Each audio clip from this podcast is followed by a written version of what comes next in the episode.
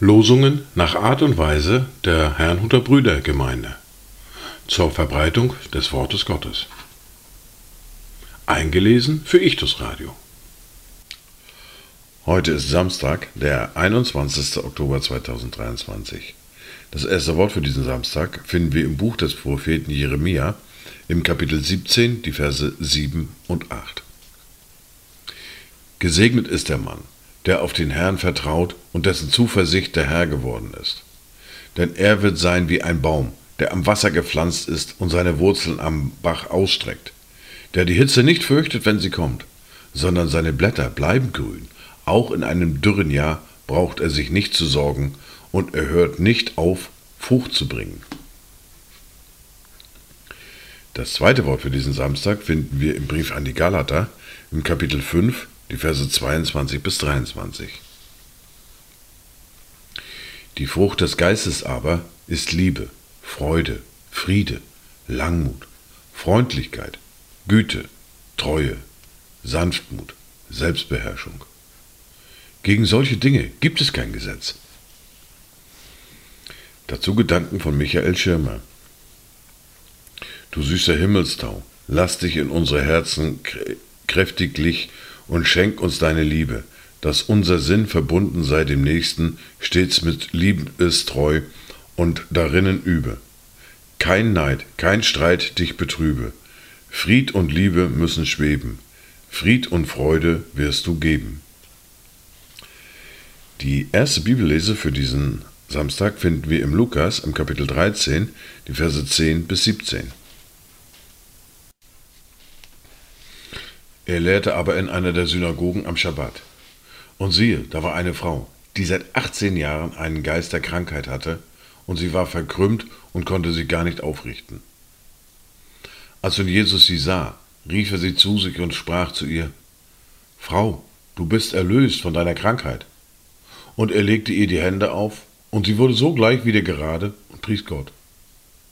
Der Synagogenvorsteher aber war empört darüber, dass Jesus am Schabbat heilte. Und er ergriff das Wort und sprach zu der Volksmenge. Es sind sechs Tage, an denen man arbeiten soll. An diesen kommt und lasst euch heilen, und nicht am Schabbattag. Der Herr nun antwortete ihm und sprach, Du Heuchler, löst nicht jeder von euch am Schabbat seinen Ochsen oder Esel von der Krippe und führt ihn zur Tränke?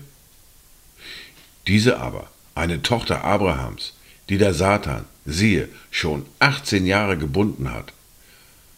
Sollte sie nicht von dieser Bindung gelöst werden am Schabbattag? Und als er das sagte, wurden alle seine Widersacher beschämt, und die ganze Menge freute sich über all die herrlichen Taten, die durch ihn geschahen.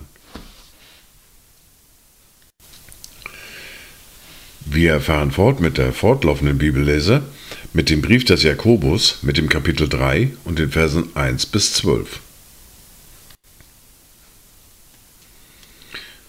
Werdet nicht in großer Zahl Lehrer, meine Brüder, da ihr wisst, dass wir ein strengeres Urteil empfangen werden.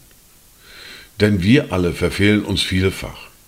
Wenn jemand sich im Wort nicht verfehlt, so ist er ein vollkommener Mann, fähig, auch den ganzen Leib im Zaum zu halten. Siehe, den Pferden legen wir die Zäume ins Maul, damit sie uns gehorchen, und so lenken wir ihren ganzen Leib. Siehe auch die Schiffe, so groß sie sind und so rau die Winde auch sein mögen, die sie treiben.